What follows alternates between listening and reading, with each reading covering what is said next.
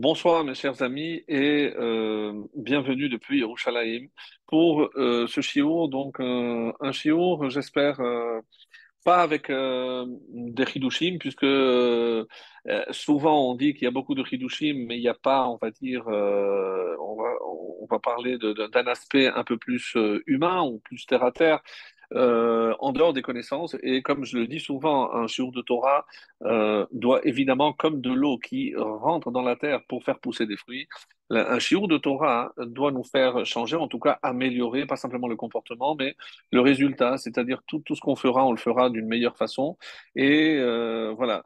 Donc, on, m'a fait la, remarque que c'est vrai que dans, dans tous les shiurim, il y a beaucoup de chidushim, et c'est vrai que je, je me fais un point d'honneur de chercher toujours de, nouveaux, enseignements pour euh, enrichir, bien sûr, euh, un texte déjà, on va pas dire archi connu, mais presque, c'est celui de la paracha, et surtout pour euh, que ça nous apporte quelque chose dans le quotidien, notre vie de tous les jours. Et j'espère que, voilà, ce soir, euh, je ne sais pas s'il y aura beaucoup de Hidushim, en tout cas, euh, je vais axer un petit peu plus euh, vers ce qu'on appelle le moussard, le, comportement, et en quoi tout ce que nous raconte la paracha de Beau vient, vient chez Pharaon. Qu'est-ce que cette paracha peut nous enseigner encore pour notre vie au quotidien?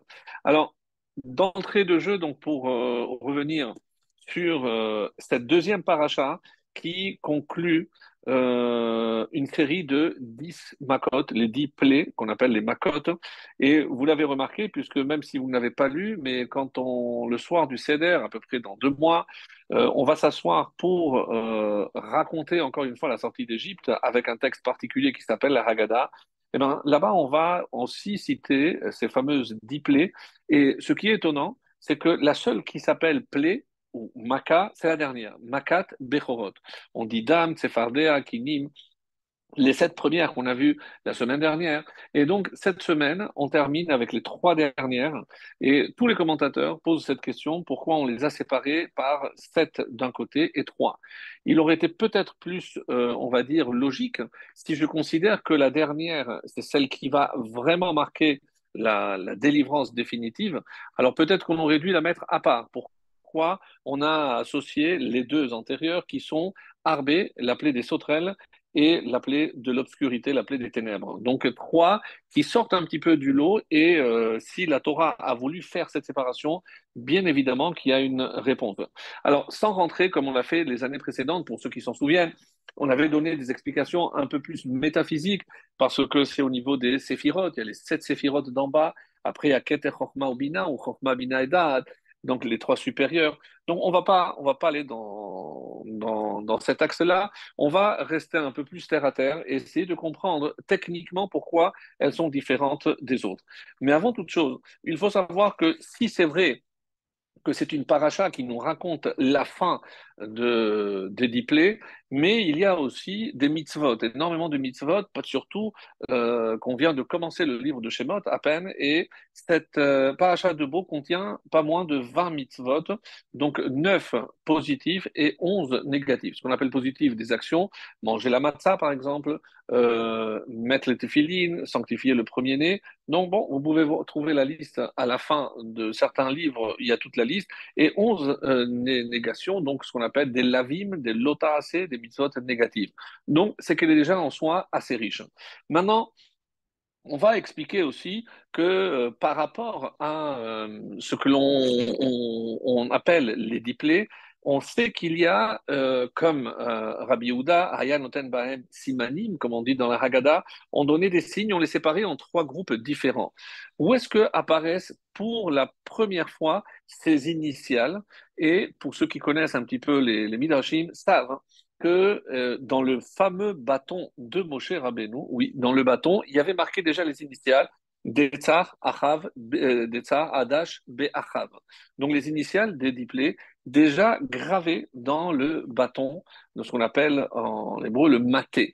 Le maté, ou bâton. Euh, D'ailleurs, beaucoup de commentaires posent la question pourquoi on appelle bâton euh, maté? Maté, c'est aussi chevet. Chevet, qui veut dire aussi un bâton, c'est une tribu. Pourquoi? Parce que euh, on a d'autres termes. On a, on a donc un appui. On a aussi makel, qui veut dire vraiment dans le sens propre un bâton. Pourquoi maté? Ce terme-là serait expliqué par euh, des, des chachamim qui diront que l'objectif de ce maté, c'était les hatot. Qu'est-ce que c'est les hatot? Dévier ou plutôt euh, viser à Akadosh Baruch pour que euh, l'attention et la, la, la, la, croyance des, des, des, des, Israël soient déviées vers le Créateur, vers Boré vers le Créateur du monde. Donc ce bâton a une fonction très très particulière. Et on va essayer d'en parler dans un premier temps. Et dans un deuxième temps j'aimerais revenir sur la dernière des plaies puisque euh, encore une fois, elle sort du lot, elle n'a pas duré, euh, elle n'a pas eu la même durée que les autres, que les précédentes, et surtout que il y a aussi euh, le, fait que c'est la seule qui est appelée Makat Bechorot. Il y a d'autres exemples que l'on va essayer d'apporter aussi. Euh, je, pose tout de suite la question, et comme ça, euh, vous verrez que la, la, question est d'autant plus forte. Pour les, connaisseur de la tfila du samedi matin, donc le Shabbat matin, dans les Tehillim que l'on dit le matin, il y a le fameux euh, Tehillim où on dit à 26 reprises qu'il est Olam Chazdo, car sa bonté est éternelle. Alors, de quoi on parle? On dit Hodou Kitov. Il faut remercier parce qu'Hachem, il est bon. Donc, il est, il est vrai qu'on ne voit pas toujours euh, la bonté quand elle est révélée, quand est-ce qu'elle est visible Les Hagid, Baboker Chazdecha, le matin, c'est-à-dire lorsque c'est clair, la lumière euh, m'illumine et je vois clairement la main de Dieu. Mais la, la nuit, quand ce n'est pas clair, lorsque je suis dans un tunnel personnel, lorsque je suis dans un cas de détresse ou dans l'exil tout simplement, là évidemment j'ai besoin de ce qui me permet de voir dans le noir c'est bien entendu la Emouna. Quoi qu'il en soit, Hodou l'Eloké Elohim, c'est lui qui est au-dessus de tout, Adonai Adonim, Léosé Niflaot qui fait des merveilles. Et ensuite, on commence avec la création du monde. Regardez, Léosé Hashamaim, donc on parle maintenant du ciel, Bitvuna avec sagesse, Leroka Haaretz Alamaim, celui qui a étendu la terre sur l'eau, donc on parle toujours de la création, Léosé Orim Gedolim, celui qui a fait les grands luminaires, lesquels est Hashemesh le même Shelet Bayom, donc pour le jour, donc c'est le soleil, et et pour la nuit, il a placé la, la, la, la, lune et les étoiles. Donc on est le quatrième jour de la création, et tout de suite après, mes chers amis, qu'est-ce qui a marqué? Les Maké Mitzraim Bivchorehem. C'est-à-dire que historiquement, si on est en train de relater la création, on fait un saut de 2448 ans. Qu'est-ce qui se passe? Pourquoi on ne remercie pas pour Noah, pour le déluge, pour Abraham, pour Yitzhak, pour Abraham, pour, pour, euh, Yaakov? On saute directement du troisième jour, les luminaires, le soleil, la lune, et hop, 2448 ans après, on parle, et laquelle? Les Maké Mitzrayim. Et vous, certainement, vous vous rappelez, pourquoi il n'y a pas marqué les Maké Bechorehem Bemitraim, généralement on aurait dû dire l'inverse, c'est celui qui a frappé les premiers-nés en Égypte. Et là, c'est quoi si on analyse les mots Celui qui a frappé l'Égypte par les premiers-nés? Parce que dans la Torah, Moshe savait déjà, puisque Dieu le lui avait dit, que la dernière plaie, sache qu'il ne va pas t'écouter et qu'il ne va pas te laisser sortir mais sache que tu lui diras que je tuerai ton premier fils, ton fils aîné. Donc, on savait déjà que cette plaie allait déjà arriver, que c'était la dixième, et que c'était par celle-là seulement que le peuple juif allait être délivré. Mais ça ne répond pas au niveau de la tfila, pourquoi il n'y a pas la bonté, elle ne s'est pas exprimée autrement entre la lune et la plaie des, euh.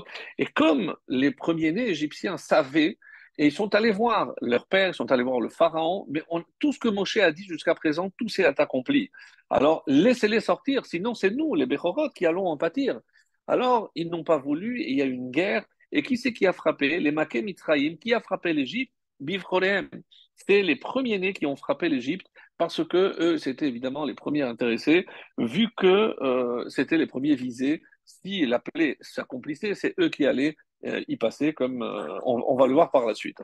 Alors, Dans cette répartition des, des, macotes et des plaies, alors il y a un midrash, le midrash euh, Rabbah, qui nous dit quelque chose de très intéressant.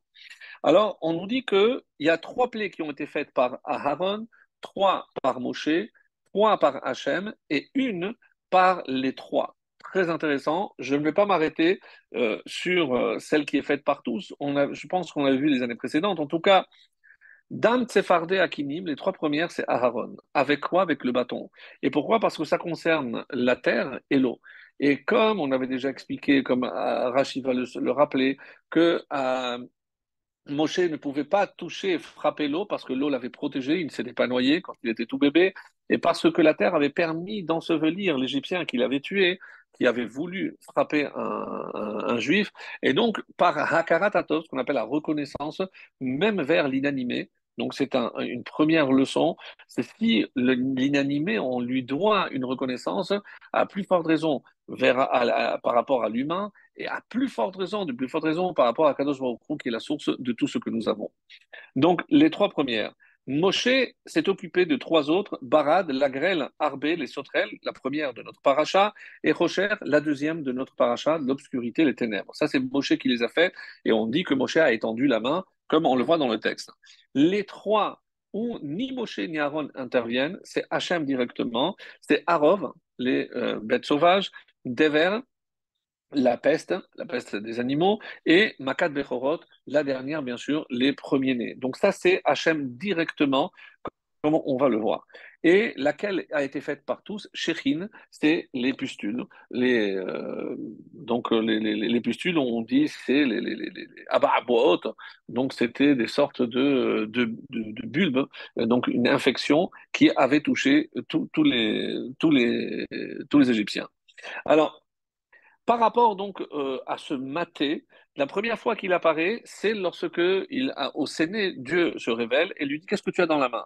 Donc le Séné, euh, Dieu se révèle et à ce moment-là, il demande Moshe Et s'il ne croit pas, qu'est-ce que tu as dans la main? Ben, Il va se transformer en serpent. Donc on avait parlé, une image que la chassidou donne de très belle, c'est que même ce qui est impur, comme le nachash, si on sait le prendre, ça devient kadosh. Parce que le maté, euh, on dit que c'est Hachem qui l'avait donné à Adam, Adam à Noach, Noach à Metouchelach, Metouchelach, etc. Et c'est arrivé jusqu'à Yosef, et Yosef, en mourant, donc il avait laissé dans le palais, et c'est Yitro qui va récupérer, qui va le planter euh, chez lui.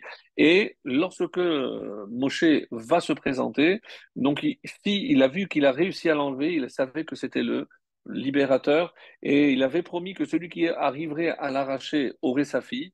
Et donc c'est comme ça qu'il a accédé à ce que Tzipora devienne l'épouse de Moshe Rabbeinu. Alors, et chaque fois que Dieu lui dit, il dit prends le bâton pour les plaies, Hikitabo et or avec lequel tu as frappé le, le Yéhor, le Nil. Pourquoi? Parce qu'il ne, fallait, ne fallait pas que chez les Israël, chez les, les, les, Hébreux, on assimile le bâton toujours à quelque chose qui frappe, qui donne le mal. Donc, qui transforme l'eau en sang, qui fait sortir des, animaux, etc. Donc, qu'est-ce que Dieu lui a demandé? Et c'est comme ça pour Kriyat Yamsouf, hein, il lui a dit prends-le de la main, étends la main et tu vas ouvrir. Donc, il fallait qu'ils assimilent le bâton à quelque chose de positif. Donc, dans un premier stade, on verra par la suite qu'il fera usage de ce bâton pour faire sortir l'eau dans un premier temps. Après, dans Bamidbar, malheureusement, Dieu lui demande à ce moment-là de parler, et c'est parce qu'il va frapper toujours avec ce bâton qu'il ne rentrera pas en Israël. Voilà pourquoi, donc, on dit qu'il y a trois choses qui dérangeaient le peuple juif parce qu'ils assimilaient ça à quelque chose de négatif. Par exemple, la kétorette. La kétorette, c'est lorsque Nadav et Avihu ont apporté la kétorette, ils sont morts. Donc, il fallait maintenant, et c'est avec l'épisode de, de, de Pinchas et euh, lorsque euh, il y a eu euh, la tribu de Shimon qui s'est unie, il y a eu 24 000 morts. Donc la, la a sauvé. On dit qu'Aaron est rentré avec la Kétorette. Et pour ne pas qu'on assimile toujours la Kétorette à quelque chose de néfaste, donc c'est la Kétorette qui a, servi à à, sauver dans ce moment-là. On dit le Aaron Abrit aussi, puisque, appelez-vous, rappelez-vous de ce, cet homme, Ouza, qui a voulu retenir et qui est mort. Donc, il fallait que les gens assimilent que le Aaron Abrit est symbole de vie et pas de mort. Et parce que, d'une manière générale, donc, c'est pas parce qu'il nous arrive un malheur que forcément c'est quelque chose de mal. Donc, des fois, on ne comprend pas. Et déjà saisir que ce bâton, si c'est Hachem qui le dirige, donc il n'y a pas forcément que des choses mauvaises, il y a forcément des choses bonnes. Et c'est à nous de faire l'effort de, les voir. Voilà, c'est comme ça qu'on peut dire. Quand est-ce que maintenant ce maté a été créé? Alors, il est dit dans Pirkei Avot qu'il y a dix choses qui ont été créées, ont, qui ont été créées ben Hashmashot. Qu'est-ce que c'est Ben Hashmashot? Ben Hashmashot, c'est donc juste avant l'entrée de Shabbat. Donc le soleil s'est couché, c'est pour ça que littéralement l'expression c'est entre les astres, c'est entre la disparition du soleil d'une part et l'apparition de la lune de l'autre. Donc cette période euh, qu'on appelle le crépuscule, donc on n'a plus de soleil mais la lune n'est pas, pas encore visible. Est-ce que c'est jour, est-ce que c'est nuit? À ce moment-là, donc il y a certaines choses qui ont été créées et on va dire Ben Hashemashot, euh, par exemple, euh, les choses qu'on a créées, c'est Piha Aton, donc on est, c'est la bouche de la de la, de la la bouche de la terre. Et on fait remarquer dans beaucoup de commentaires au sujet des Pirkei Avot que tout ceci sont, pourquoi ils ont été créés à ce moment-là? Parce que c'était ponctuel. Donc euh, on avait besoin à ce moment-là précis, et tous ces éléments qui ont été créés ont apporté un bienfait à Israël. Donc c'était utile dans une, des étapes dans l'histoire du peuple juif, c'était une étape utile, et c'est pour ça que comme c'est pas quelque chose de euh, dans la durée, que c'était éphémère, donc c'est pour ça que l'une explication euh, dit, dit cela. On dira par exemple aussi que qu'est-ce qu'il y avait gravé dans ce même bâton? Il y avait non seulement des tsar Adash Be'achav, les initiales des diplés, mais il y avait aussi le Shem Ameforash, le nom de Dieu. C'est comme ça que Moshe aussi le connaissait, donc le, le, le, le Shem Ameforash. Et il y avait aussi les douze tribus d'Israël. Donc, véritablement, comme si les douze tribus, je comprends, c'est l'essence même du peuple juif. Hein. Le nom d'Hachem, c'est parce qu'on est lié intimement à Kadosh Baruch. Mais le fait qu'il y ait les diplés, déjà, euh, soulève en nous euh, une interrogation. Pourquoi est-ce si important? Parce que c'est une étape importante, et c'est sur, sur ça que je voudrais m'attarder. Qu'est-ce que les plaies ont représenté? Pas pour les Égyptiens uniquement, mais pour nous, pour le peuple juif. Alors, c'est comme ça que c'est euh, euh, expliqué. Les Troufam et Souyemet, comme ce sont des créations qui ont une durée très courte, très éphémère, Zman Mu'at, vraiment petit, donc c'est pour ça que euh, ça a été créé à ce moment-là. Le Maharal, le Maharal de Prague, qu'on va citer pas mal ce soir, puisque la deuxième partie aussi, je me suis inspiré beaucoup du, du Maharal, pour la, dernière plaie, la plaie de, la mort de premier-né. Donc, il dit que Erev Shabbat, hein, donc, qu'est-ce que c'est Erev Shabbat? C'est juste avant l'entrée de Shabbat. Donc, et c'est des Devarim. Donc, il y a des choses qui sont physiques et des choses qui sont et physiques et spirituelles en même temps. C'est ce qu'il va expliquer. Par exemple, euh, quand on, le Harizal explique pourquoi euh, il, est dit comme ça, euh, Sefer Revi'it Mazina et Halouz. Donc, euh, la Seouda Revi'it, je, vais donner l'exemple que donne le Harizal. Pourquoi la Seouda Revi'it? Qu'est-ce que représente le quatrième repas? Donc, je résume. On sait très bien que pendant Shabbat, il y a trois repas. On appelle Généralement, c'est la troisième à qui on donne Seouda Shelishit, mais la Seouda Shenia, c'est le samedi euh, midi, et la Seouda Rishona, c'est le vendredi soir, c'est le premier repas. Et on dit que chaque repas a une vertu particulière par rapport donc à euh, des, moments de notre délivrance. Moi, je m'arrête, par exemple, la Souda Shelishit, c'est contre la, guerre de Gog et Magog. Celui qui euh, s'efforce de faire la Souda Shelishit eh ben, ne connaîtra pas les affres de la guerre de Gog et Magog, cette guerre apocalyptique à quoi elle correspond, euh, c'est pas le sujet de, ce soir. Mais je m'arrête sur la Seouda Revi'it. La Seouda Revi'it, c'est ce qu'on appelle aussi Melave Malka, qui ne fait, pas, fait plus partie de Shabbat. Pourquoi? Parce qu'on a fini Shabbat et on rentre à nouveau dans la semaine, dans le Chol. Alors, le Harizal dit, c'est quoi la fonction de la Souda Révi'ite Et il nous dit, comme ça, euh, il nous dit que c'est la Souda Révi'ite, Mazina et Halouz, les triatametim. C'est la Souda Shelichit qui nourrit le louz, et on avait déjà expliqué qu'est-ce que c'est le louz? C'est le louz, justement, c'est là où, avant de passer à Souda On a trempé le doigt dans le verre, dans le, plateau du, de la Havdalah, et ce vin-là, je vais le placer précisément à la jonction entre la colonne vertébrale et la tête, au niveau de la nuque, cet os qui s'appelle l'ouze. Et on dit que c'est à partir de cet os-là qu'il y aura la recomposition, donc la résurrection.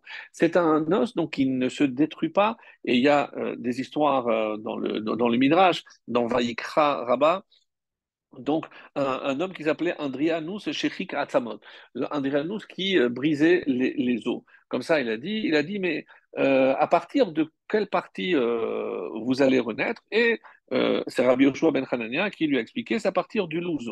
Lui dit, ah bon Alors il est allé dans un cimetière, il a, effectivement, il a brisé, il a trouvé qu'il y avait un louz.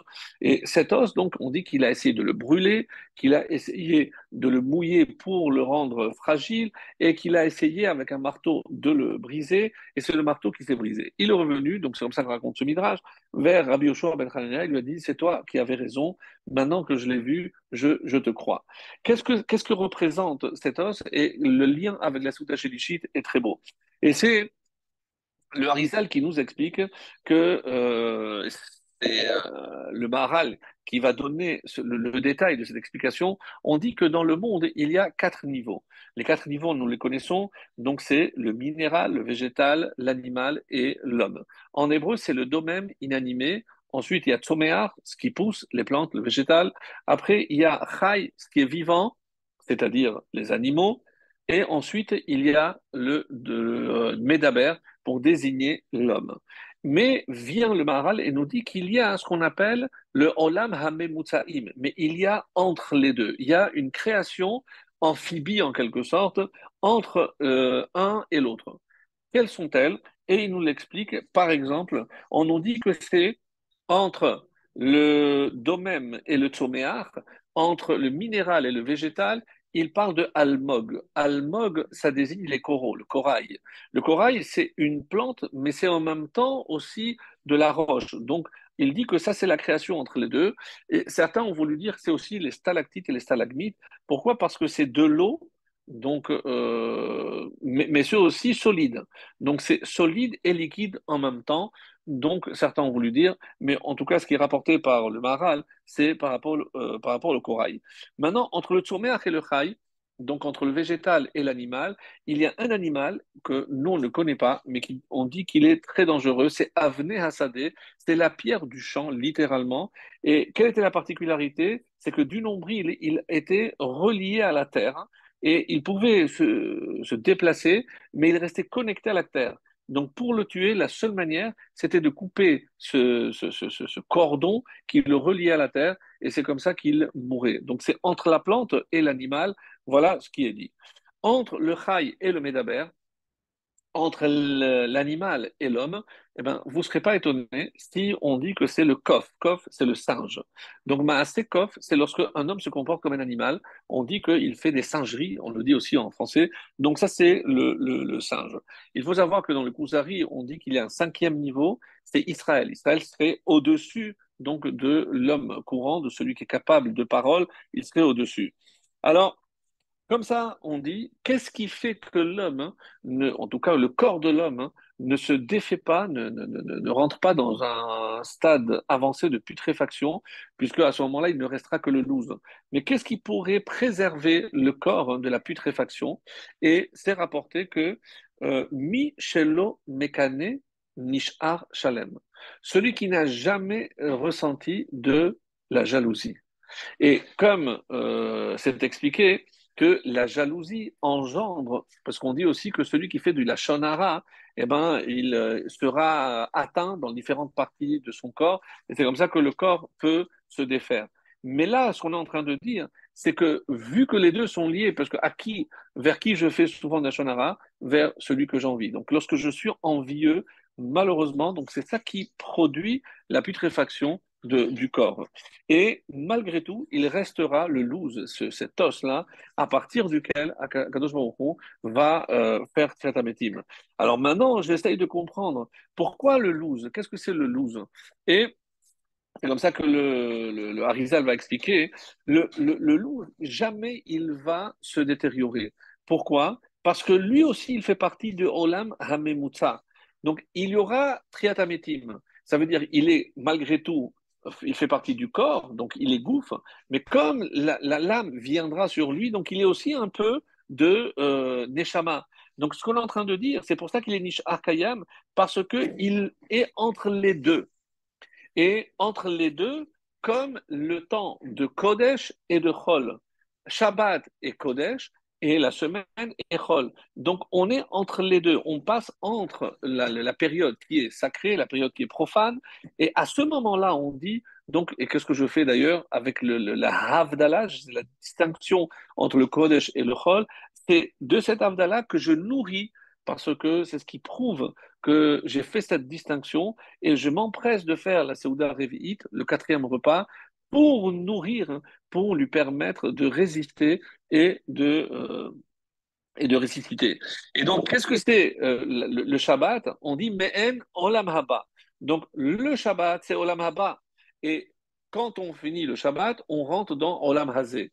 Donc, cette période qui termine le Shabbat, donc, elle est située vraiment entre les deux, entre Olam Haba du Shabbat et Olam Hazé c'est le, monde profane, la semaine qui commence, et c'est la raison pour laquelle c'est à ces moments-là qu'il convient de nourrir la partie qui nous permettra de passer de ce monde au monde à venir, de Olam à Olam.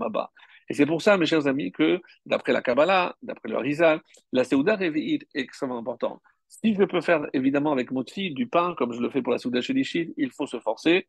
Et sinon, il faut malgré tout marquer le coup et faire une Seuda pour euh, toutes les raisons qu'on vient, qu'on vient d'expliquer. Alors, pour revenir à euh, notre exemple, j'ai dit tout à l'heure Piha-Aton.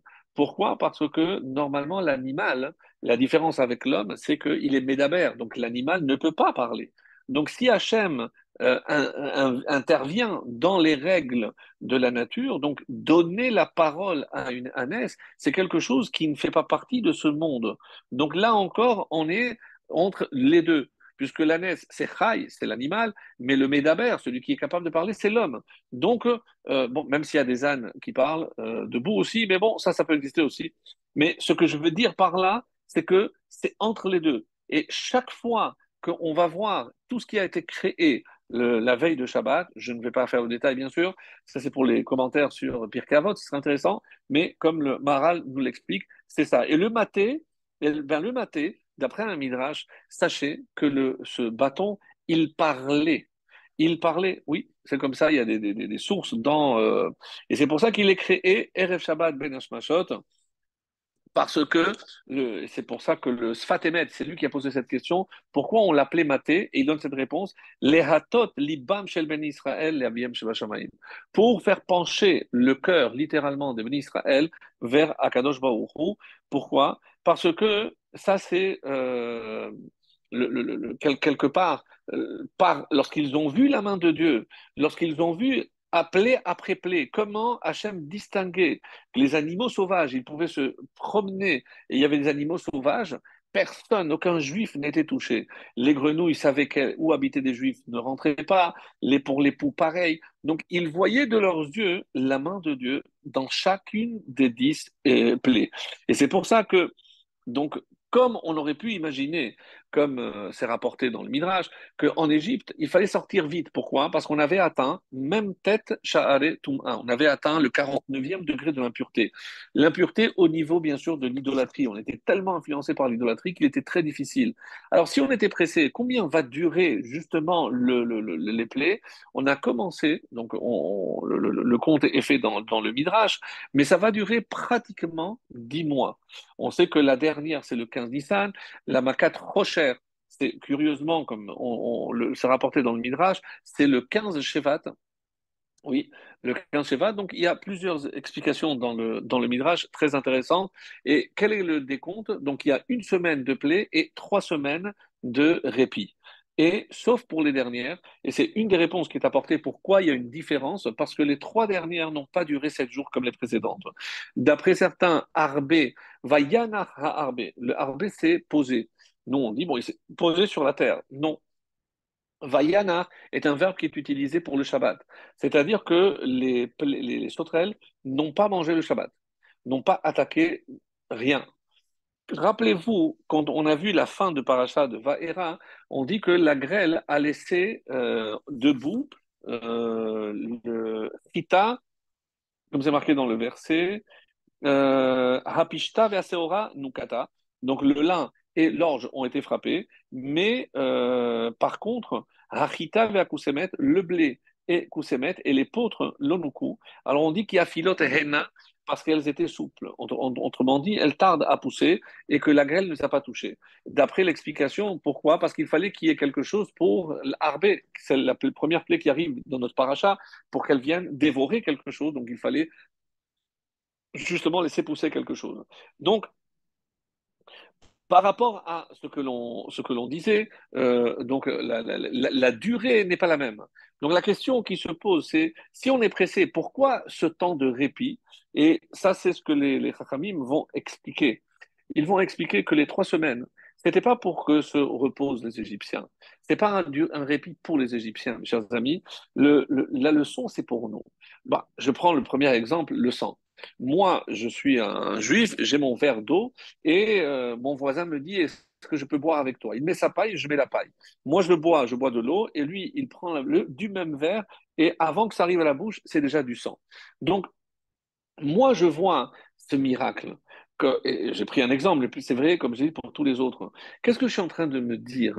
Je suis obligé de dire, mais enfin, mais quelle grandeur Comment Hachem peut intervenir dans la, nature pour faire comme si l'eau connaissait sa destination Pour le juif, ça reste de l'eau. Pour l'Égyptien, ça devient du sang. Et qu'est-ce que c'est censé m'apporter? On dit que finalement, c'est pour euh, permettre à tous les bénis Israël, à tous les enfants d'Israël, de développer une émouna hors du commun.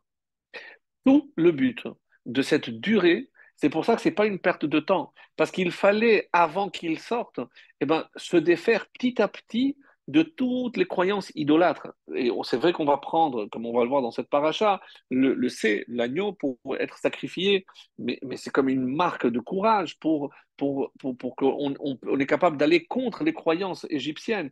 Mais le travail a été fait en amont. Chaque plaie, mes chers amis, chaque plaie était faite ici pour agrandir la émouna de chaque juif. Et ça, comment je peux le faire? Lorsque je vois ce qui m'arrive, lorsque je suis capable de discerner à travers ce qui m'arrive la main d'Akadosh Baruch Eh ben, alors vous allez me dire, mais, mais ça s'appelle maca parce que ça fait du mal à quelqu'un. Oui, mais qu'est-ce qu'on a dit tout à l'heure? Comme le maté, donc je peux voir que la même chose qui peut faire du mal à quelqu'un peut faire du bien à d'autres. Donc, euh, une épreuve, ben, celui qui ne va pas la surmonter, ça va lui faire du mal, il va entrer dans la dépression, oui.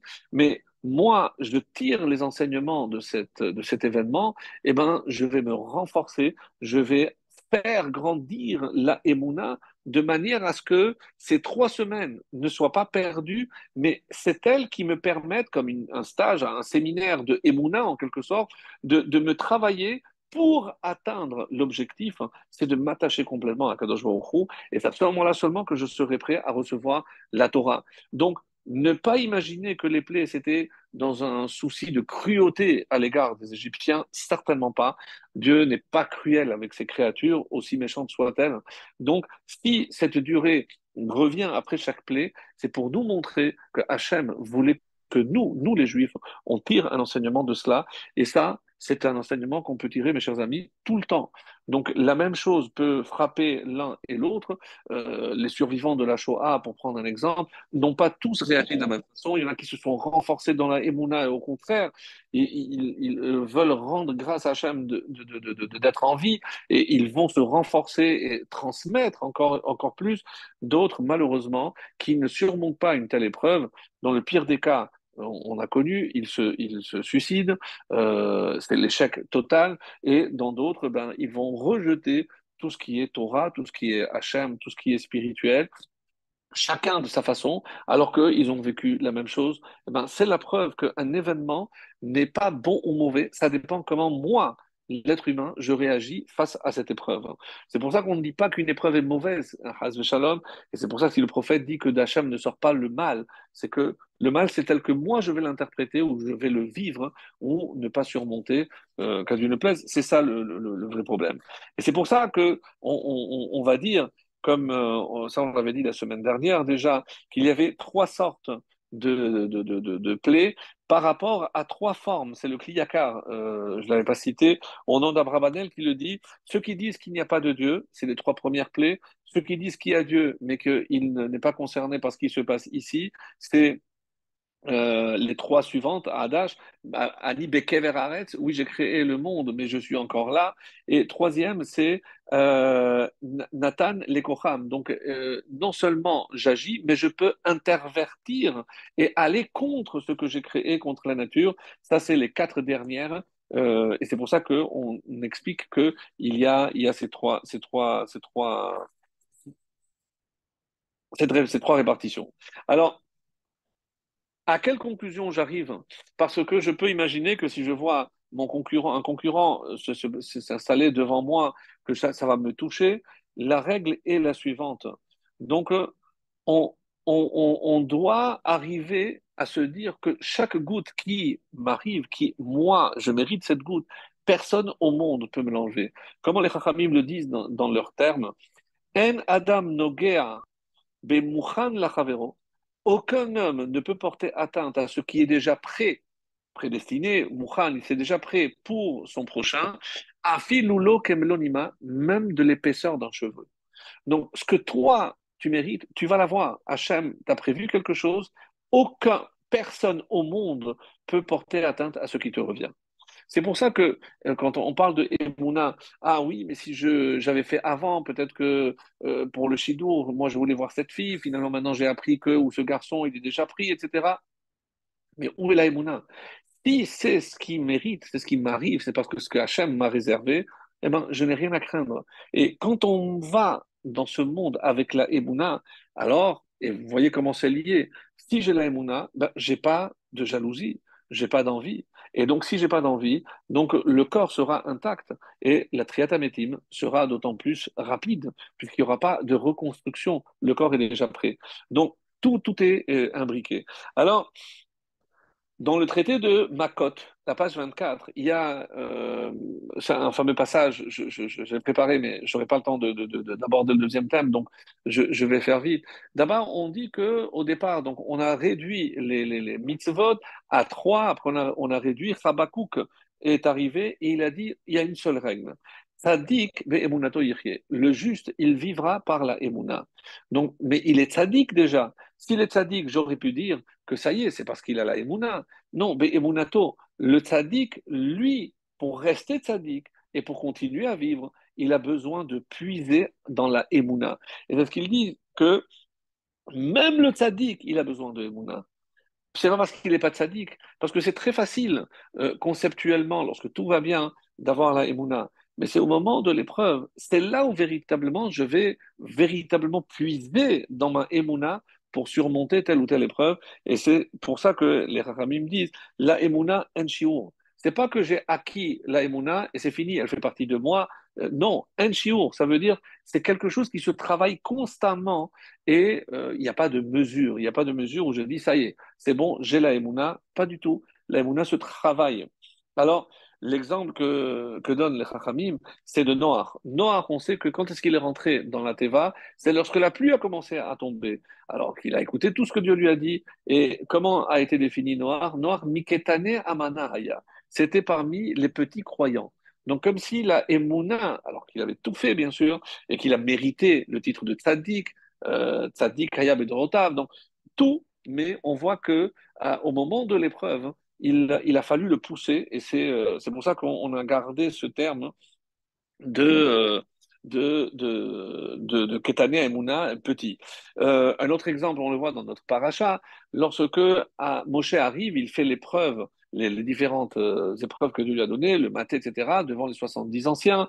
Et on dit, attends, quel est le code? Pas code, if code. Attends, on va demander à Sarah. Tout est bon, tout est validé. Alors, on va euh, se présenter devant Pharaon. Mais lorsqu'on arrive devant le Pharaon, comme Rachid le soulignera, ben, il n'y avait que Moshe et Aaron. Mais où sont passés les 70 Non, nous, on te croit. Mais pour aller devant le Pharaon, ça, on va pousser le bouchon. Donc, on voit bien que euh, la il y a un chiot, c'est pas qu'il n'y a pas de limite, mais il n'y a pas aussi de mesure. Je peux avoir un petit peu de donc ça ne me permettra pas d'aller jusqu'à devant le Pharaon, et c'est ce qui s'est passé comme... Euh, comme c'est marqué, euh, même les Israël, il y a marqué Vaya Amen le peuple a cru. Oui, mais on a cru, il n'y a pas de problème. Mais au moment où on est arrivé devant la mer Rouge, on s'est retourné, on a vu le pharaon qui nous poursuivait. Qu'est-ce qu'ils ont dit? Quoi? Ami Belien, Kevarim, Bemsraim, qu'il n'y a pas assez de sépultures et de tombes en Égypte pour nous faire sortir. Mais attends, mais tu, as dit que tu croyais, tu es sorti, tu m'as suivi. Oui, tant que le pharaon, je ne le vois pas ou euh, il ne me suit pas, j'ai la Emouna. Donc vous voyez par tous ces exemples-là, et dans notre quotidien, c'est exactement ça. C'est pour ça que ces parachiotes et ce maté euh, et c'est finalement, si on a dit qu'il y a les douze tribus et le nom de Dieu, mais maintenant je comprends. Qu'est-ce que c'est les dix C'est ce qui nous unit. Puisque finalement, si je dis que les dix représentent la Emouna, et sans la Emouna, je ne peux pas rester connecté avec Hachem. Tout le temps, Shiviti Hachem, les j'ai Hachem devant moi tout le temps. Donc, pas lorsque ça va mal ou lorsque ça va bien, au contraire. Donc, Shiviti Hachem, les c'est ça cet enseignement qu'on on, veut nous enseigner. Alors, et c'est pour ça que euh, je conclus cette première partie en disant que finalement, ces quatre parachiotes qui sont euh, depuis Shemot, Vaera, Bo, Béchalar, jusqu'à la traversée de la mer Rouge, c'est l'Echazek Ha'emuna. C'est tout ceci est venu pour renforcer notre émouna. C'est comme ça que les Rahamim nous le disent. Et si vous voyez que la, sortie d'Égypte, finalement, est, mentionnée plus de 50 fois dans la Torah, et souvent, énormément de mitzvot sont reliés. Les Zecher Letiat Misraim, donc, qu'est-ce que, quand je dis le souvenir de la sortie d'Égypte, qu'est-ce que je retiens de la sortie d'Égypte, mes amis? Ben, On a la réponse ce soir. C'est la Emouna. C'est ce qui m'a permis de m'attacher et après suivre Hachem dans le désert et écouter, répondre à Sevenishma, accepter la Torah. C'est ça finalement, et c'est comme ça qu'il dit. On dit, et je, termine par, ça, dans la Haggadah, qu'est-ce qu'on dit? Plus on raconte Hareze Meshuba, plus c'est mieux. Alors, euh, il y a un enseignement chassidut magnifique, comme d'habitude. Arezé Meshubar. Non, qui, qui est meilleur? Qui va se bonifier? Zé, celui qui raconte. C'est plus je raconte la sortie d'Égypte, plus je renforce ma emuna. Arezé Meshubar. Qui s'améliore? Moi. Comment? En racontant la sortie d'Égypte. Et c'est pour ça que, comment le Bala le, rédacteur de la Haggadah va parler des plaies en disant qu'il y avait 30, qu'il y avait 40, qu'il y avait 50, avec tous les midrashim, etc. Mais quel, est l'objectif final? Pourquoi euh, on, s'éparpille, on raconte tellement de détails? Parce que tous ces détails, mes amis, sont faits pour nous renforcer notre émouna. Et c'est ça la vraie sortie d'Égypte. C'est se détacher de toutes les autres croyances pour savoir que Hachem, c'est celui qui dirige tout. Donc, et maintenant qu'on a terminé avec ce premier, ce premier, euh, cette première partie, euh, j'aimerais revenir sur un. On a parlé du Corban Pessah. La première étape dans la sortie d'Égypte, c'est prendre l'agneau. On va voir qu'il faudra l'attacher euh, au pied du lit au bout de quatre jours. Et comment je dois le manger? Comme ça, c'est marqué. Im esh. Dans la paracha, il est marqué il faut qu'il soit mangé rôti sur le feu. Et avec quoi? Rocho al et al kirbo avec la tête, les jambes et ses organes kirbo, kerev, ce qui est à l'intérieur, ses organes internes. Alors, qu'est-ce que ça vient nous enseigner? Puisque, encore une fois, c'est la chassidoute qui nous donne un, enseignement magnifique, puisque de quoi il s'agit? C'est trois dimensions dans la pratique, euh, on va dire, religieuse, des commandements. Donc, si j'ai la émouna, mais maintenant, ça doit se traduire dans les actes. Et comment je trouve ici la tête? J'ai dit les jambes, et les organes internes. Alors les Chachamim nous disent, et c'est comme ça que la Chassidut l'explique, euh, la tête, c'est l'étude de la Torah. J'ai besoin d'avoir toute ma tête pour comprendre et approfondir euh, toute la connaissance de la Torah. Ensuite, les jambes. Les jambes, c'est les membres de l'action. C'est les jambes qui me permettent aux mains de faire parce que, que je vais voir un malade, parce que je vais faire ceci. Donc les jambes, c'est l'action, c'est-à-dire la mitzvah. Et les organes internes, c'est quelque chose d'intérieur. La, chose la plus intérieure, c'est Avoda Shebalev, laquelle on dit qu'on désigne comme le, le, culte du cœur, c'est la tfila, c'est la prière. Donc, c'est les trois. Euh, et, qu'est-ce que ça veut dire maintenant? On rôtit sur le feu. Alors, les Chachamim, là encore, nous disent quelque chose de très beau c'est que le feu, c'est le feu de la sainteté. Et d'une manière, on va dire, un peu plus à notre portée, quelle est l'image? L'image, c'est avec chaleur tout ce que je dois faire lorsqu'il s'agit d'accomplir la volonté divine, les mitzvot, eh ben, je dois le faire avec enthousiasme, avec chaleur. Et c'est ce feu, euh, Tukadbo, lo euh, yirbe, c'est ce feu qu'il faut entretenir. On a parlé de la emuna, qu'il faut toujours l'entretenir. Eh ben, ce feu doit toujours être entretenu. Et maintenant, enfin, j'arrive maintenant à euh, la deuxième partie sur Makat Bechorot, euh, pour essayer de comprendre un peu plus, un peu mieux, et surtout qu'est-ce que ça va nous enseigner, qu'est-ce que ça nous apporte à nous, comme on l'a vu pour la première partie? Alors, Makat Bechorot, comme on l'a dit au début, euh, on aurait pu faire une autre répartition, puisque c'est la seule qui est appelée Maka. On comprend bien que c'est elle a une particularité, et euh, on aurait pu dire, au lieu de faire 7 et 3, on aurait pu faire 9 et 1. C'est le Malbim qui explique que Makat Bechorot, vraiment un statut particulier. Contrairement, par exemple, à Arbé, qu'est-ce que, que la Torah dit par rapport au, au sauterelles Les mains te s'appellent Bincha ou afin que tu racontes à tes enfants et à tes petits-enfants, à Shanita Lalti, euh, pour tout, ce que j'ai fait pour vous en Égypte pour vous faire sortir.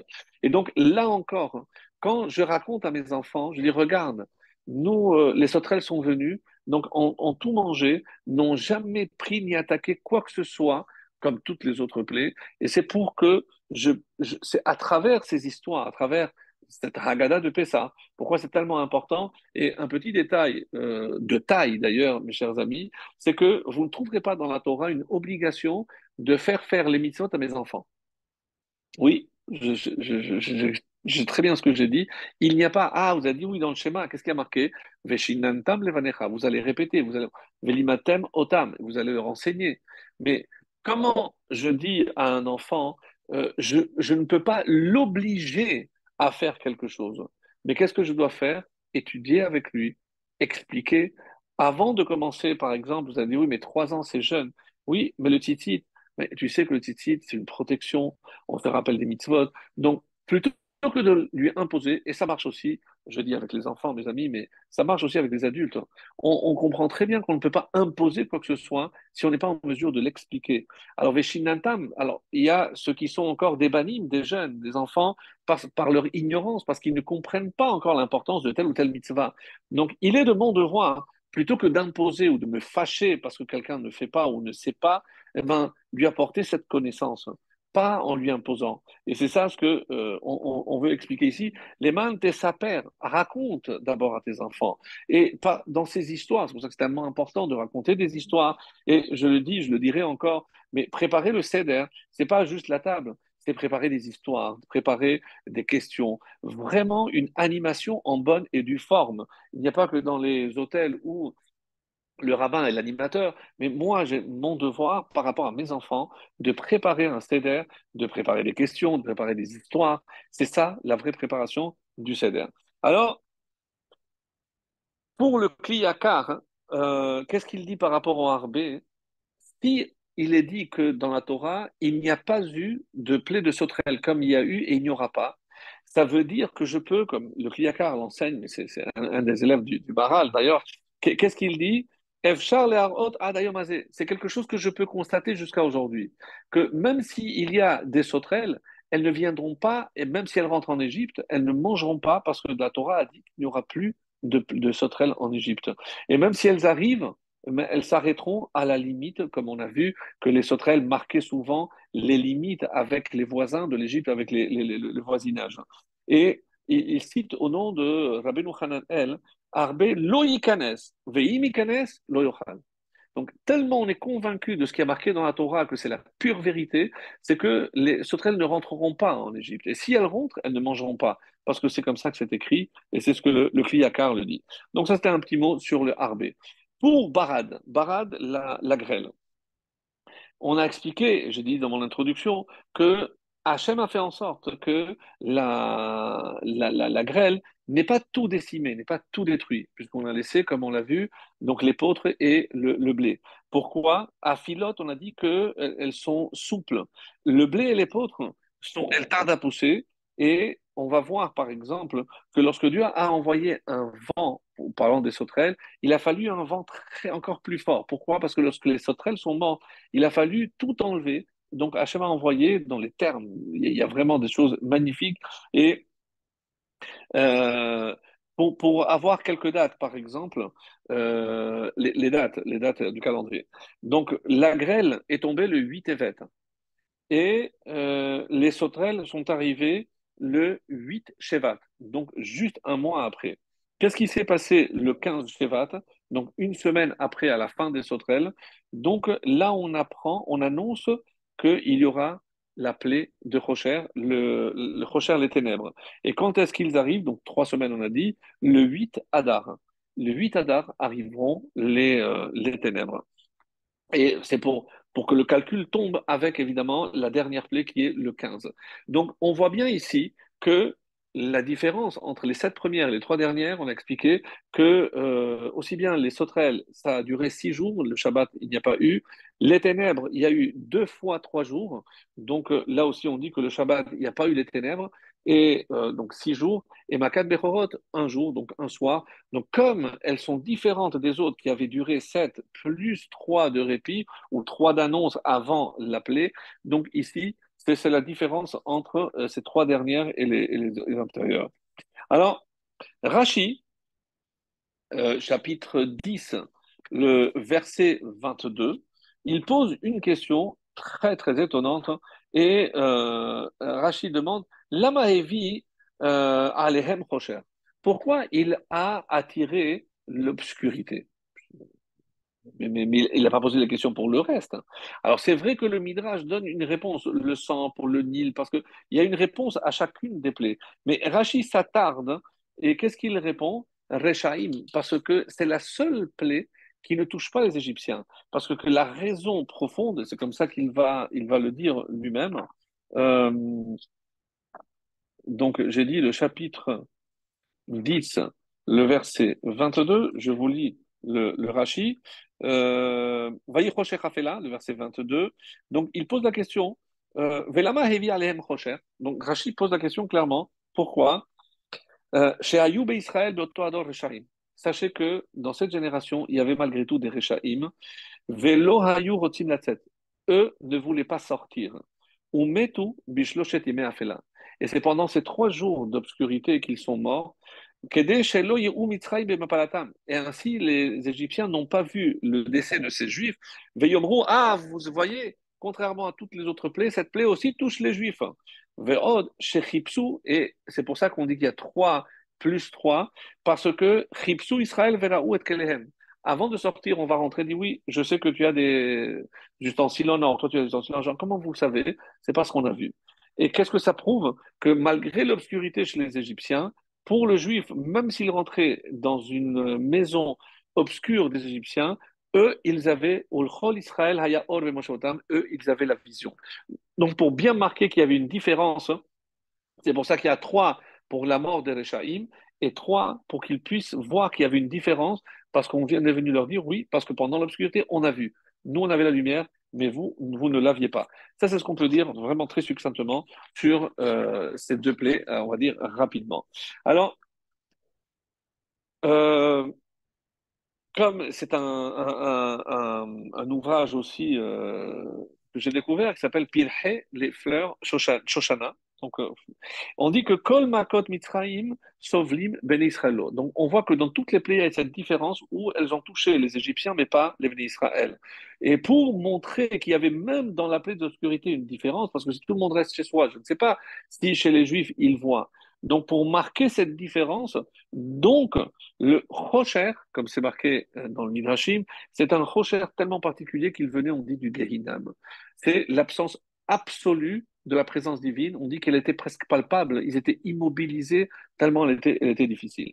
Voilà En quelques mots, mes amis, puisque euh, ça parle dans cette paracha, maintenant j'attaque Makat Bechorot. Makat Bechorot, euh, que vous compreniez quelque chose d'important, c'est que pour les Égyptiens, ça a touché tout le monde, les femmes, les enfants, même s'il y avait des Bechorot par rapport au père. Donc si le père avait plusieurs femmes, mais que chaque femme c'était le premier, garçon ou fille, il périssait. C'est les animaux, tous les premiers-nés. Donc c'était une maca au-delà de tout ce qu'on peut imaginer. C'est ça ce que euh, ce qu'on peut on peut imaginer. Et euh, dans Beau, on a dit que c'est 2 et un 3, c'est pour rappeler les trois, mais euh, il y a, y a sous, sous, forme un petit peu, on, on, va dire, comique, mais on dit que Bet et Aleph, c'est les initiales. Bet, c'est Bechorot, c'est l'appelé des premiers-nés, et Aleph, Arbel et Sotrel. Ah, mais il manque le Rocher. Oui, comme le Rocher est obscur, donc celui-là, on ne le voit pas, c'est pour ça qu'il n'y a pas de lettre pour lui. Donc, ça, c'est pour faire un jeu de mots. Alors, euh, mais il y a aussi c'est pour bien marquer la différence. Hein. Et euh, on dit qu'il y a, grosso modo, comme on le fait dans la Havdalah, et c'est le lien avec on, a fait avec le louz et le, maté, donc tout ce qu'on a dit précédemment, sur quoi on fait la différence? Ben Kodesh Lechol. Donc, qui c'est qui fait la différence entre euh, le territoire qui est Kodesh et qui est Chol? Le Arbé, c'est les Sotrel. Vous savez que ce qui appartient aux Juifs, c'est Kadosh, ça on touche pas. Et donc, le Arbé vient pour marquer cette différence. Après, Ben Or, la Rocher, entre la lumière et l'obscurité, comme on dit dans la Havdalah, c'est évidemment le Rocher. Et Kol Israël, ils avaient la lumière. Ben Israël, les Amim, quelle est la différence que Dieu a fait entre les Juifs et les non-Juifs? C'est justement Makat Bechorot, où tous les premiers-nés chez les Égyptiens ont été frappés et aucun n'a été frappé chez les Juifs. Alors, pourquoi cette maca, cette plaie, mérite-t-elle de s'appeler macat Pourquoi elle est plus forte? Pardon, que toutes les autres Et cette explication que j'ai donnée, c'est de Oznaim la Torah. Pardon qui dit que le harbé n'agissait pas le Shabbat. Donc ça rentre dans l'explication qu'on avait dit, c'est pour ça qu'elle fait partie d'ici. Et comme le harbé fait, euh, il n'y a pas le Shabbat, le Rocher c'est six jours, donc il n'y a pas le Shabbat, et Makal Bechorot, ça n'a pas touché aussi le Shabbat, pour montrer que c'était vraiment pour marquer cette, différence, on peut dire. Alors, la Maka Harona, donc cette dernière plaie, a le titre de Maka, parce que c'est au-delà de tout ce qu'on peut imaginer. Qui c'est qui a frappé? Alors, on le dit dans la Haggadah, lo des mal'ar, lo des shalia, elle dit. Donc c'est euh, Hachem qui a dit, c'est moi qui vais frapper. Mais on a un problème avec ça. Pourquoi? Dans le texte dit, et déjà dans Shemot, lorsque Moshe doit se présenter devant euh, Pharaon et il lui dit, béni Bechori Israël. Et c'est la première fois qu'on utilise ce terme, donc c'est le chapitre 4, le verset 22. Là, on traite Israël de béni, non seulement Bechori, c'est mon Bechor. Et par rapport à ce Bechor, sache que si tu n'en vois pas, horeg et bincha bechorecha. Donc, en contrepartie, je vais tuer ton fils premier-né. Ça, c'était la première fois que Moshe se présente devant le pharaon. Donc, on sait déjà, parce que la seule plaie qui est annoncée, c'était Makat Bechorot. C'est pour ça que certains disent, c'est pour ça que c'est la vraie Maca, c'est celle-là. Parce que c'est celle aussi qui a provoqué la délivrance euh, définitive. Parce que c'est après cette plaie que véritablement on, est sorti.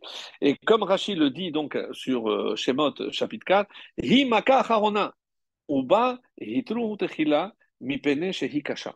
Rachid, dans ses mots, euh, Kadosh, parce qu'il il dit, c'est la dernière plaie, Maka Harona, et c'est vraiment celle qui mérite le titre de Maka, et c'est, on a commencé à, le mettre en garde en premier parce que Hikasha, c'est la plus difficile, la plus dure. Donc, c'est en étant la plus dure, c'est pour ça qu'elle mérite le terme de Maka. Alors, Beni Bechori Israël, je cite Rashi. Kan Khatam Akadosh Baruchu al Mechirat Abechira Yaakov le Incompréhensible. Incompréhensible. Qu'est-ce que Rashi mêle ici?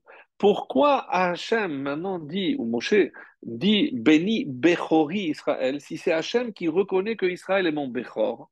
Donc Rachid dit ici, ici Hachem a mis un saut final et définitif au fait de que la vente de la, de la Bechora, de la primauté, de, de, que Yaakov a racheté à Esav, le fait qu'ici Hachem dise béni Bechori, c'est comme ça qu'il va valider. Que maintenant, Et jusqu'à présent, euh, il est juste à la sortie d'Égypte, maintenant, c'est que maintenant que Hachem va apporter son sceau. Ça aussi, ça nécessite évidemment un approfondissement. Et euh, la question qui est posée, mais sur laquelle il y a énormément d'avis, Kamametu Bachocher, il, y a eu combien de morts finalement? Est-ce que c'est les fameux 4 cinquièmes? Est-ce que, alors quoi, on pourrait imaginer que 4 cinquièmes étaient des Rechaim C'est difficile à imaginer. Et comme on a expliqué, c'est le coup de Shimoni qui donne cette explication, que comme les, les Makim Israël Bifrodehem, comme j'ai lu dans le, dans le psaume, eh ben, qu'est-ce qu'on euh, apprend ici? Que c'est les premiers-nés qui ont frappé l'Égypte et donc personne d'autre. Euh, il y a deux exceptions. Tous les premiers-nés, garçons, filles, euh, partout, même en dehors d'Égypte, s'il y avait des premiers-nés qui étaient dehors, on dit que même les images représentant des premiers-nés, c'était des faits vraiment un mirage terrible par rapport à ce qui s'est passé. Il y a eu deux exceptions. Le pharaon lui-même était premier-né, il est resté en vie, et sa fille qui était aussi premier, premier-né, donc c'est la, la, la, fille, donc Bithia, elle, on dit, elle est restée en vie, et on dit par le mérite de Moshe, par rapport au mérite qu'elle a eu de faire, d'élever Moshe, donc elle a eu la vie, la vie sauve. Alors, quand j'ai parlé de ce fameux tome, alors c'est le 136, pour ceux qui voulons aller voir, et il y a 26 fois qu'il est au Lamchasdo. On dit pourquoi? Parce qu'avant le don de la Torah, il y a eu 26 générations. Et comment le monde a tenu sans la Torah? C'est qu'il est au Lamchasdo. C'est uniquement par le chesed, par la bonté d'Hachem. C'est pour ça qu'il y a 26, en allusion aux 26 générations qu'il a fallu entre la création de Adam et euh, la génération de Moshe Rabbeinu. On a reçu, on a reçu la Torah. Mais ça ne répond pas à notre question pourquoi on passe, on fait un saut de 2450 ans quasiment, et on passe de la Lune, on passe directement à Makat Bechorot, Kilolam Chasdo, quoi, il n'y a rien entre euh, le, déluge, Abraham, ou le Kazdim, le miracle. Donc il a fait des miracles à Abraham, à Yitzhak, à Yaakov, avec Aïsab. Ça, on, ne dit pas. Alors, le, avant la Hamida aussi, quand vous, allez voir euh, souvent, on, dit, euh, on, rappelle souvent, la seule plaie qui est rappelée, c'est toujours Makat Bechorot. Vous, pourrez le voir que c'est aussi bien à Shachrit que euh, donc le, texte qui précède la Hamida, on parle toujours une allusion à, à cette plaie-là. Et ça, c'est basé sur le tour, donc avant le Shulchan qui se base à son tour sur le traité de Brachot de la page 11. On dit qu'on a une obligation tous les jours de rappeler les Haskir, Yetiat Mitzrayim, la sortie d'Égypte, la plaie des Bechorot et Kiryat Yamsouf. C'est pour ça que tous les matins, on lit le texte de Kiryat Yamsouf. Ça, c'est une halacha. Donc, c'est ces trois choses qui sont fondamentales parce que c'est celles qui vont enraciner la Emouna chaque jour, et c'est comme ça qu'on travaille la Emouna par rapport à la sortie d'Égypte, on l'a dit, Makat Bechorot, avec tout ce qu'on va expliquer aujourd'hui, et Kiryat Yamsouf, l'ouverture de la mer Rouge, où vraiment il y a marqué Vaya Aminu Bachem, c'est le, point culminant de, de la, de la Emouna. Mais on a un problème. Et ce problème, j'y arrive. C'est que euh, généralement, on dit que Ani Velo Acher, donc c'est Hachem qui intervient lui-même.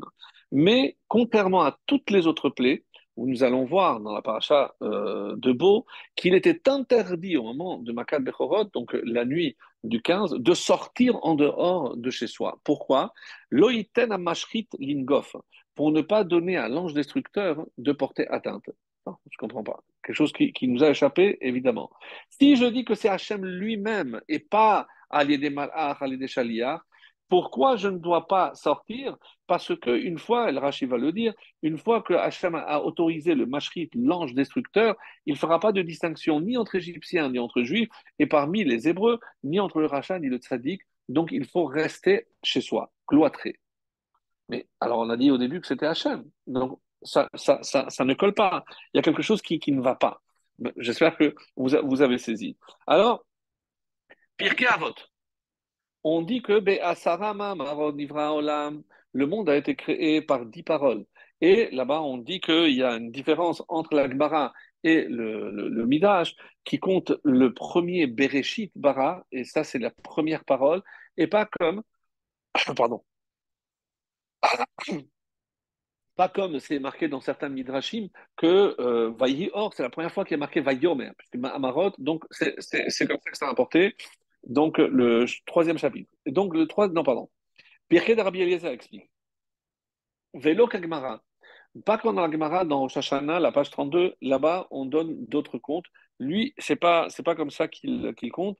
Et le Maharal, donc Vurot Hashem, euh, un ouvrage indispensable pour euh, tout ce qui est la sortie d'Égypte, les miracles, la Haggadah, c'est vraiment euh, magnifique. Lui, le premier, il dit pourquoi ce chiffre 10 Parce que la Shekhina, il faut 10.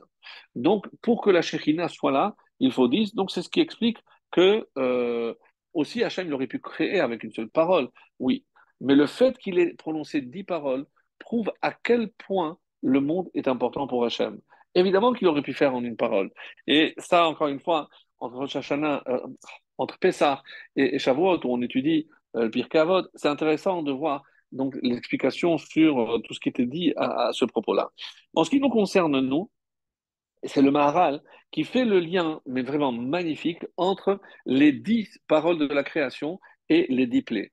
Et il dit, mais il faut les inverser. C'est-à-dire, j'écris Bereshit, après la lumière, après euh, tout ce que Dieu a créé au fur et à mesure. Donc ça, c'est les dix. Et pour les plaies, je les inverse. Donc je commence par Makat Bechorot, la dernière qui devient la première, après Rocher, après Arbé, et on les met face à face. Et le Maharal nous régale par cette explication tellement riche, tellement belle. Qu'est-ce qu'il dit? Les Bechorot, ça correspond finalement, Makat Bechorot, à Bereshit. Et Rocher, évidemment, correspond à la création de la lumière.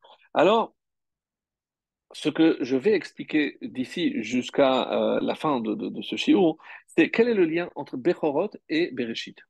Puisque c'est ça qui nous manque. D'après l'explication de Maral, il ne rentre pas vraiment et on a besoin d'un midrash qui s'appelle Pirkei de Rabbi Eliezer, et c'est le chapitre 21, euh, qui nous raconte des choses fabuleuses, qui nous permettra d'ailleurs euh, toutes ces choses nous permettront de voir autrement tout ce que euh, représente cette plaie euh, de, de Makat Bechorod. Et vous allez voir. Encore quelques minutes de patience. On, dit que c'est rapporté là-bas que c'est Adam Arishon qui a dit à ses enfants, Caïn et Hevel, vous savez, ce soir-là s'appelle l'El Shimurim. C'est une nuit particulière. Il s'agissait du 15 Adar, du 15 Nissan, donc Pessah. Et il incite ses enfants à apporter des, euh, des corbanotes. Et c'est ça, comme ça que les deux enfants vont apporter les corbanotes, ça c'est bien connu. Jusque-là, rien de nouveau. Qu'est-ce que Caïn apporte? Zirané, des graines de pishtan, de pishtan, de lin. Qu'est-ce que Hevel apporte? Bechorot sono. Ah, comment ça fait-il C'est les premiers-nés de son, de, son, de son troupeau. Alors, le début puisque c'est la première fois dans l'histoire qu'on assiste à ce qui sera appelé par la suite Yetiat Mitraim, la sortie d'Égypte. Donc, Yetiat Mitraim, je peux dire aussi que c'est la sortie d'Égypte. C'est l'Égypte qui sort. Ah, retenez, parce qu'on va essayer de comprendre, mais qu'est-ce que ça veut dire? Moi, on, a toujours, toujours dit que c'est les qui sortent d'Égypte. Non. Ici, c'est l'Égypte qui sort. Qui sort d'où et de quand? Bon, un peu de patience. Alors, la question que posent tous les Chachamim, et ici en particulier dans ce midrash, mais Caïn avait tout ce qui poussait sur la terre. Il avait tous les arbres, tous les fruits, tous les légumes. Quand tu vas apporter à Kadosh Baruch tu vas apporter une offrande, mais prends un panier et va choisir les plus beaux fruits que tu as. Il est allé chercher véritablement ce qu'il y a de plus bas, de plus vil.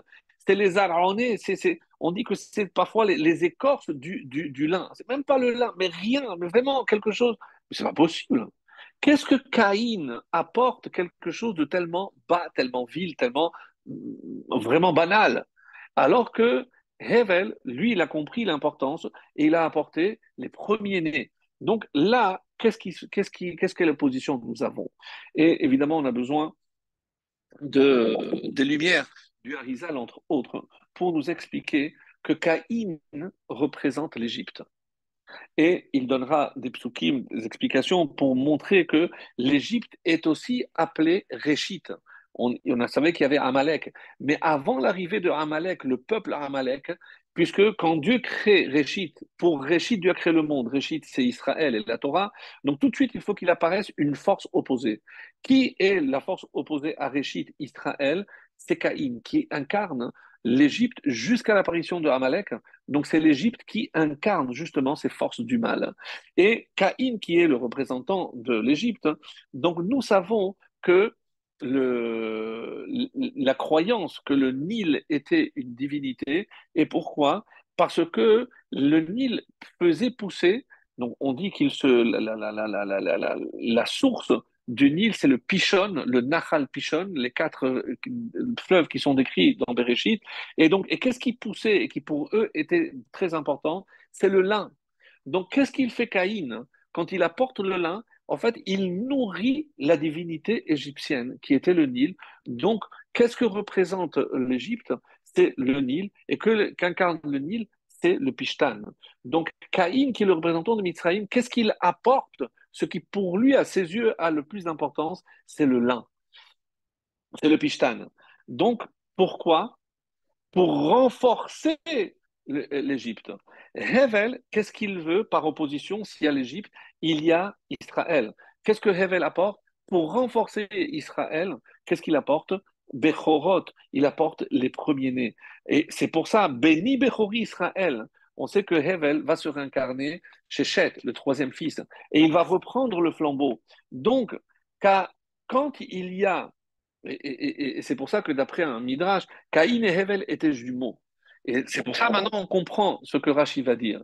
Quand euh, c'est marqué, c'est Rashi qui l'explique, il y a le premier qui sort, mais il y a le premier conçu, le premier qui est créé. Lorsque Caïn est sorti le premier, mais c'est Hevel qui a été créé le premier. De la même façon, je revois donc Esav et Yaakov. Yaakov, il lui tient le, pied en disant Attends, tu es sorti peut-être le premier, mais le premier qui a été créé, c'est moi.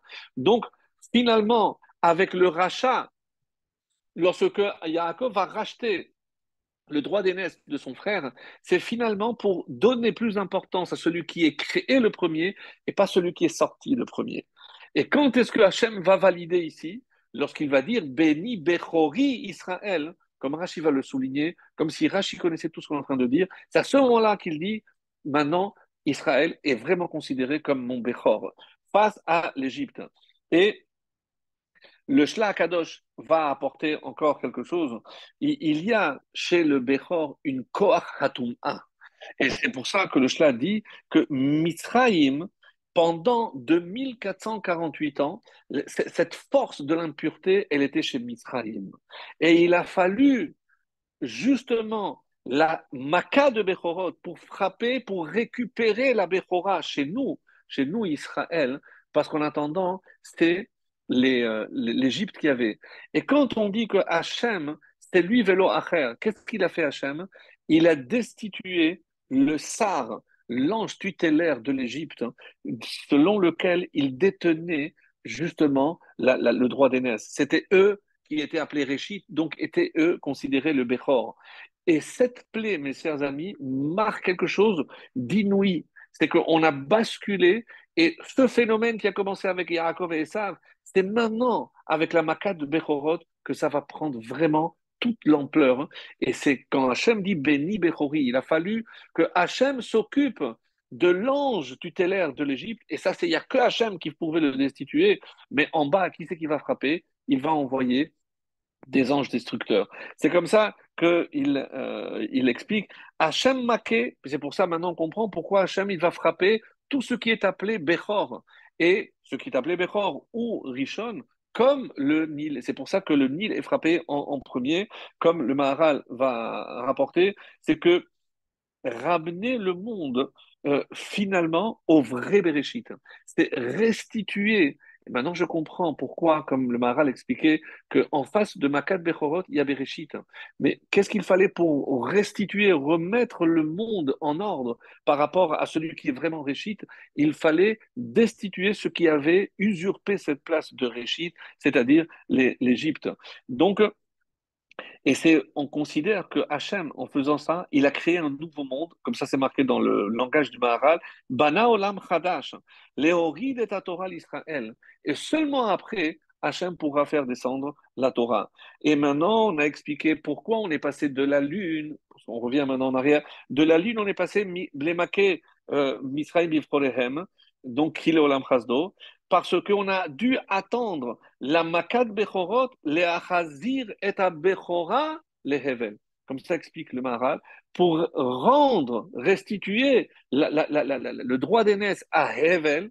Donc il a fallu attendre justement cette plaie. Donc c'est pas qu'on a sauté du coq à c'est que depuis la lune et le soleil, donc on a inversé, donc on voit que entre Caïn et Hevel, il y a eu une usurpation. Donc quand est-ce que le monde retrouve ses repères C'est les Maké Misraim Bifrolehem, lors de la plaie de Makat Bechorod. Et c'est à ce moment-là, seulement, comme le, le, le, dit le Maharal ici d'Alombré, c'est Maka Shepotachat et Makat Torah. Donc qu'est-ce qui va permettre le don de la Torah C'est la plaie de, de Makat Bechorod. Donc, si on résume, mes chers amis, on comprend la place de cette dernière plaie qui finalement restitue et remet en ordre le monde depuis la création. Et on comprend que David Ameller a eu évidemment raison de mettre dans le psaume 136 qu'on a dit, donc, et avec donc, mais après tout de suite, parce que pour remettre chacun à sa place, c'est comme ça. Et euh, ce qu'on souhaite, comme il est rapporté, qui met comme au temps de la sortie d'Égypte, tu nous as montré euh, des, des, merveilles, alors que cette merveille, on puisse la voir très très vite, que pas seulement qu'Israël soit le Béhor, mais que la place d'Israël soit enfin reconnue dans le monde lorsque notre dernière et vraie définitive délivrance arrivera. Très bonne soirée.